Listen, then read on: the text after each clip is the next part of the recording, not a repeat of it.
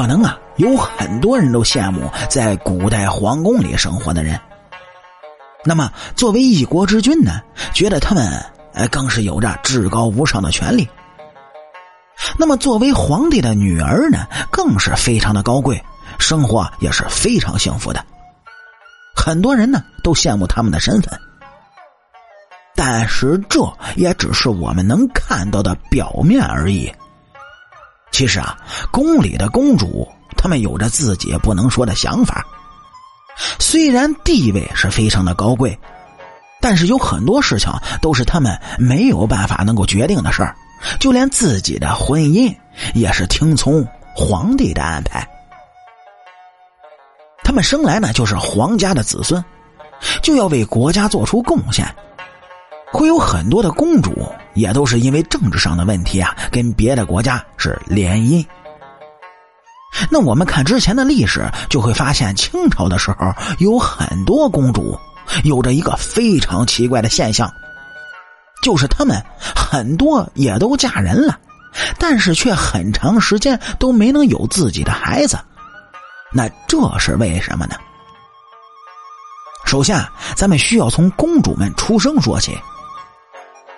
他们从出生开始，照顾他们的人就只有奶妈。那个时候，后宫的嫔妃们生下孩子是不能自己看养的，所以啊，都是一直由着奶妈们照顾喂奶，一直啊到他们嫁人。他们并没有资格自己选择另一半，都是由皇帝给他们选好驸马。这些选好的人呢，也不能随意的跟公主见面。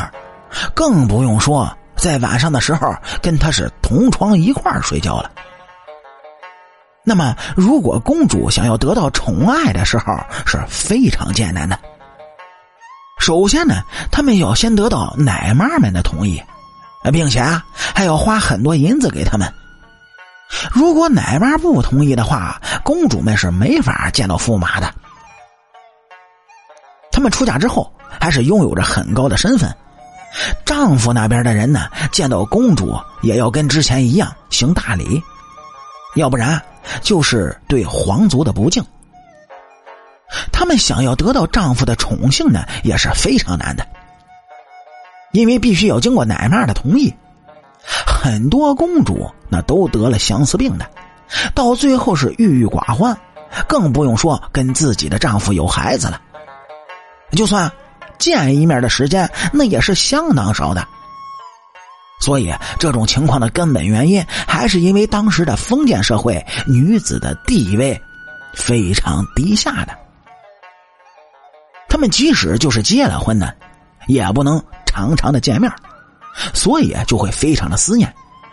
如果要见面的话，需要很多的程序，特别麻烦，并且您各位想啊。那时候女子那根本是不好意思开口，所以最终啊，他们还是没能说出口，也就放弃了。这就是为什么在清朝的时候，很多公主呢都没有自己的孩子。这件事情在过去的时候，很多人都不理解这一现象。其实呢，最终的原因还是因为奶妈。他们从小就看着公主们长大，所以对他们的要求也就非常的严格。那么，随着奶妈们的势力慢慢变得强大，哎，就让很多公主遭受到了磨难，是连自己的丈夫也不能见到。所以，很多公主在清朝的时候都得了相思病。那么，作为驸马的一方，是长时间不见自己的妻子，也会让他们非常恼火，所以啊，也会导致夫妻之间的关系其实并不怎么好。那么，两人的婚姻呢，就会遭到破坏，就更不用提生孩子这么一个事儿了。